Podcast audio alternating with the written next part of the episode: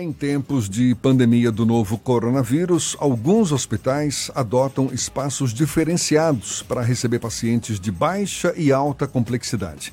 Isso porque a preocupação também é com os pacientes com outras doenças que temem procurar as emergências com receio de uma possível infecção. A gente conversa mais sobre o assunto com o diretor médico do Hospital Aliança, Dr. Raimundo Paraná. Bom dia, seja bem-vindo, doutor Raimundo. Muito bom dia, um prazer. Prazer todo nosso, muito obrigado por aceitar o nosso convite. Quais as mudanças que foram feitas, por exemplo, no Hospital Aliança para receber pacientes, sejam aqueles infectados pelo novo coronavírus, sejam os que apresentam outros tipos de doença? Então, na verdade, há um foco principal no coronavírus no mundo todo, isso é normal, nós estamos vivendo uma epidemia com uma doença que ainda é muito pouco conhecida e que pode ter um potencial de gravidade que bem reconhecido hoje. Mas existem todos os outros doentes que sempre procuram o hospital e que buscam o hospital para as suas é, para a cura das suas doenças ou minimizar os seus problemas. O que nós temos visto é que, a, a, em função do medo da Covid, do coronavírus, esses pacientes desapareceram do hospital. E desapareceram de todos os hospitais. Isso, muito provavelmente, esses pacientes estão padecendo em casa, estão atrasando procedimentos que já deveriam ter sido realizados, estão se automedicando, enfim. O que o Aliança busca é demonstrar de que existe, no, a maioria dos hospitais do país tem possibilidade de criar fluxos diferenciados para que pacientes com suspeita de Covid não permaneçam ao lado de pacientes sem a suspeita de Covid. Isso dá segurança ao médico e ao paciente. Em função da nossa estrutura arquitetônica mais moderna e horizontalizada, o nosso hospital tem, teve uma certa facilidade em montar esse fluxo. Então foi criado, foi criado um pronto, um pronto atendimento para doenças respiratórias que ele fica bastante distante do pronto atendimento geral, da emergência do hospital a emergência normal, clínica, ortopédica ou, ou cirúrgica normal. Também foi criada uma porta de entrada de internação que é diferente da porta de entrada principal do hospital. De maneira que o paciente que vem para um procedimento eletivo, uma cirurgia eletiva marcada por seu médico, ele não fica no mesmo setor de internamento de um paciente que tenha a suspeita de uma infecção por Covid. E os corredores por onde circulam os pacientes Covid, eles são completamente separados, como também as alas de internação.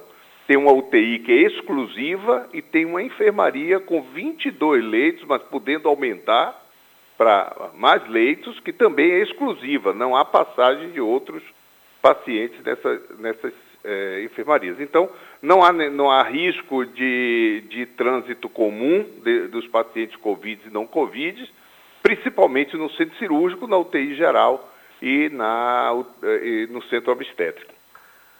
Doutor, doutor Raimundo, é, o senhor disse que pacientes que cuidam de outras doenças desapareceram do hospital, dos hospitais em geral. Agora, as consultas eletivas, elas estão mantidas ou, ou foram suspensas? Porque há a informação também de que muitos médicos suspenderam as consultas eletivas, os procedimentos eletivos. O senhor confirma isso? Sim, muitos médicos suspenderam, mas boa parte daqueles que suspenderam foi por falta dos pacientes. Houve uma remarcação grande de consultas ou simplesmente os pacientes não apareciam e isso fez com que alguns médicos deixassem de atender. Outros estão atendendo, obviamente, paramentados, como deve ser, é, com os chamados EPIs, que, são, que é o material de autoproteção, é? recomendado pela OMS, pelo Ministério da Saúde, etc. É, mas, de, uma, de qualquer maneira, o, nenhum médico vai ficar ao longo de três, quatro meses sem atender seus pacientes. Isso não existe. Não existe. Por causa disso, em algum momento isso vai ter que ser revisto e o próprio paciente deverá provocar essa mudança ao recorrer aos seus médicos. O que tem ocorrido hoje é que muitos pacientes têm recorrido ao WhatsApp para receber orientações do, dos médicos, ao telefone. É, isso não é o ideal. E vários hospitais, incluindo a Aliança, estão trabalhando. Nós começamos essa semana aqui na telemedicina, que é hoje um, já está hoje é, autorizada né, e, e, e pelos nossos regulatórios, e desde que tenha uma plataforma que garanta sigilo e que garanta a, o registro de todas as informações e da consulta, ela pode ser realizada e isso pode ser um instrumento para minimizar a vinda dos pacientes para consulta médica eh, nos consultórios hospitalares daqui do Aliança. Provavelmente outras instituições estarão fazendo a mesma coisa. Mas, de qualquer forma, eh, essa é uma situação que não se pode demorar muito tempo. O que estão fazendo esses pacientes que não estão vindo emergentes? Esses pacientes provavelmente podem estar piorando a sua condição clínica, podem estar se automedicando e adquirindo comorbidades e podem estar, estar transformando situações que são mais simples e eletivas em verdadeiras urgências e emergências em futuro próximo. Essa é uma grande preocupação que nós temos. Doutor Raimundo, em relação às visitas, quais as mudanças também que foram adotadas, quais restrições foram impostas àquelas pessoas que vão visitar seus familiares, enfim, quem está internado no, no hospital? Olha, a restrição à visita teve que ser imposta de uma maneira bem intensa. É, quanto menos gente circular no hospital, melhor, por motivos óbvios. Para os pacientes que estão internados na unidade Covid, só se permite a presença de algum familiar quando o paciente tem alto nível de dependência. Fora isso, não. Isso é um julgamento que a enfermagem do setor faz para liberar ou não. Os pacientes que estão em UTI, Covid ou não Covid, não se permite que esses pacientes se aglomerem nas salas de recepção para aguardar o boletim médico, como ocorria anteriormente. Nas consultas médicas, eh, as consultas devem ser marcadas com intervalo de tempo maior para que os pacientes não, não fiquem na mesma sala de espera e só é permitido um acompanhante, se for necessário. É, preferencialmente que o paciente venha sozinho. Todos os pacientes são atendidos com máscara, todos os, os é, acompanhantes que circularem no ambiente hospitalar também com máscara. Doutor Raimundo, a nova, a pandemia do novo coronavírus, ele fez algumas mudanças de protocolo em geral para a população. E aí, algumas vezes o protocolo tem mudado. Teve a questão das máscaras, que antes era só para os profissionais de saúde, agora o, governo em geral, tanto a Secretaria de Saúde do Estado quanto o Ministério da Saúde estão recomendando o uso das máscaras caseiras para tentar coibir o avanço do novo coronavírus quais as mudanças de protocolo que o senhor observou e que o senhor imagina que deve acontecer também ao longo dos próximos dias? Olha, eu costumo dizer que todos nós estamos em curva de aprendizado. A gente conhece pouco dessa doença, até porque ela começou na China, as informações que vieram não, não se repetiram totalmente nos países ocidentais. Depois é preciso ver por que, que isso ocorreu. Nesse momento, qualquer julgamento ele é precipitado. É, então, assim, a curva de aprendizado tem sido agora. A nossa situação parece muito mais com a situação europeia do que com a situação chinesa. E nós estamos ainda vivendo é, um, um, uma crise onde a informação científica mais pura, mais fidedigna não existe. Algumas coisas são, são decididas na base da racionalidade e na interpretação dos fatos que estão ocorrendo em outros países. E por analogia, é, a utilização universal das máscaras se deveu à observação de que alguns países que adotaram essa conduta tiveram uma curva de infecção mais controlada. Por outro lado, é preciso chamar a atenção que foram justamente esses países que também adotaram uma série de outras é, medidas que também podem ter ajudado neste, é, neste resultado. Mas a, a utilização da máscara, sem dúvida, ela tem algum valor, porque a principal via de contaminação é pelas gotículas da tosse ou, ou pelo, pelo espirro, mas a tosse sobretudo. Então, em função disso, a máscara ela tem a capacidade de segurar essas gotículas que até ocorrem na própria fala, mas principalmente na tosse. É, desde que elas tenham um manejo correto, sejam tiradas, manejadas corretamente, bem lavadas, etc. Então ela tem um racional forte e acho que a recomendação ela foi correta. E ela foi, a recomendação para utilizar máscara de pano, ela se deveu à absoluta necessidade de que as máscaras cirúrgicas sejam reservadas para os hospitais que já passam por dificuldade na aquisição desses equipamentos. Doutor Raimundo, uma outra questão é o Hospital Aliança já viveu as duas situações. Já teve um paciente que infelizmente veio a óbito e também já teve paciente que recebeu alta após a contaminação pela Covid-19. É, essa, esse, essa alta médica serve como uma mensagem de esperança, dizendo: olha, nem tudo está perdido. Para vocês que estão do lado médico, como é que é, é, verificar situações como essa? Olha, primeiro, assim, a história natural dessa doença é desconhecida. É bastante desconhecida. Nós temos pacientes jovens que fazem forma grave, pacientes idosos que saem muito bem, não fazem forma grave Claro que as comorbidades como diabetes e hipertensão, sem dúvida, têm, têm um, um impacto imenso no risco, sobretudo no risco de mortalidade. Mas há uma certa imprevisibilidade. Às vezes a gente tem um paciente que já está com 10, 12 dias de doença, está muito bem, quando a gente está pensando na alta, ele apresenta uma piora. E tem o contrário também. É, neste momento, nós tivemos um óbito e de um paciente que nós tínhamos toda a esperança que iria, é, ele deveria sair, porque ele estava evoluindo bem comparado aos outros dois pacientes. Bem melhor do ponto de vista respiratório, com todos os parâmetros levando a crer que ele melhoraria. Ele teve um problema e acabou falecendo, enquanto os outros dois estavam gravíssimo em estado crítico ainda estão vivos e começaram até a ter alguma, alguma resposta.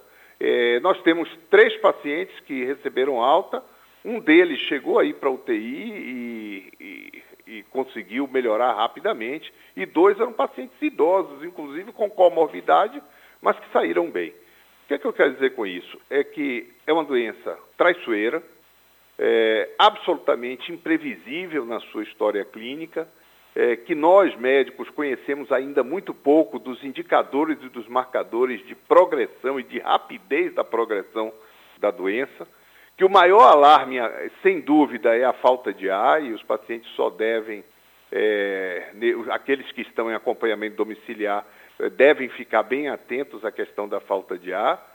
É, e falar com o seu médico imediatamente. Aqui no Aliança, nós temos um enfermeiro e um médico que liga diariamente para os nossos pacientes que estão em acompanhamento domiciliar, e essa é a primeira pergunta que é feita.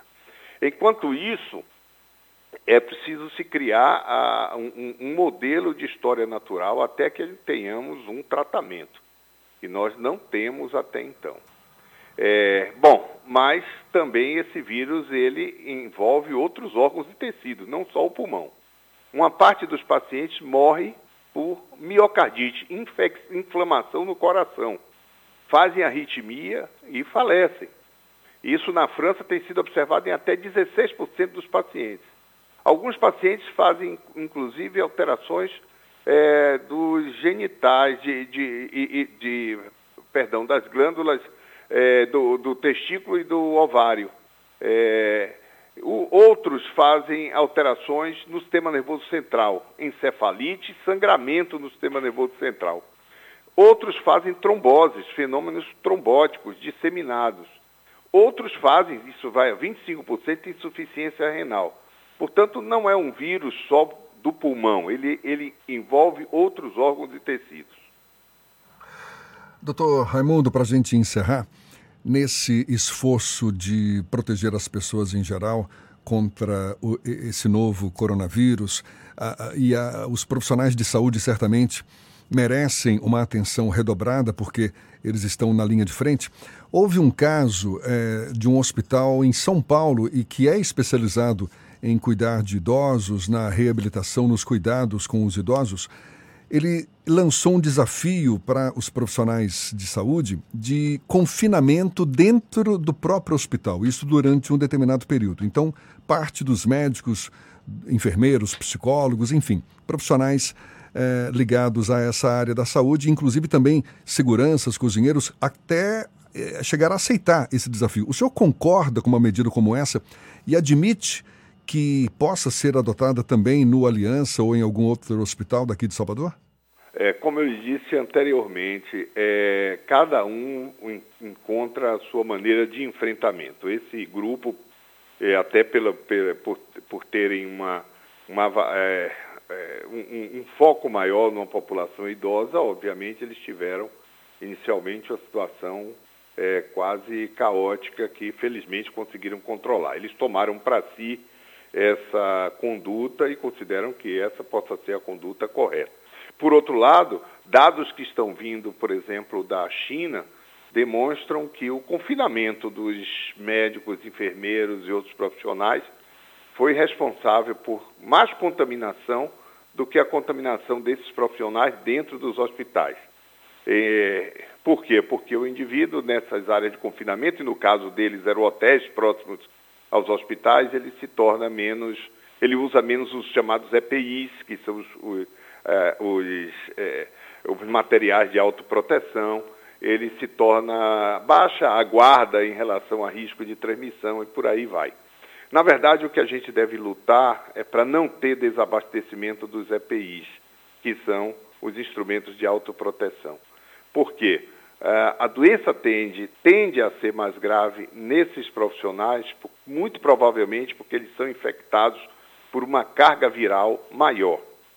É, isso, os dados da Itália nos sugerem fortemente essa possibilidade. Portanto, aí está a importância de não termos desabastecimento dos EPIs. Quando nós vemos as cargas confiscadas, as compras confiscadas em aeroportos internacionais, etc., isso nos preocupa. Isso sim é o nosso grande desafio. Se não tiver EPI para todos os profissionais de saúde envolvidos, não adianta confinar, não confinar, não adianta. É, o, o sofrimento vai ser praticamente universal. Então a nossa luta é essa: garantir suprimentos e garantir os EPIs. Dr. Raimundo Paraná, que é diretor médico do Hospital Aliança, muito obrigado pelos seus esclarecimentos, pela atenção dada aos nossos ouvintes e um bom dia para o senhor. Muito bom dia, a satisfação é nossa poder informar e também poder tranquilizar a população. Não, pânico é um inimigo tão poderoso quanto minimizar a situação. É preciso ter a noção exata das coisas entender que boa parte das pessoas recupera sem maiores preocupações e que o sinal de alarme principal é a falta de ar.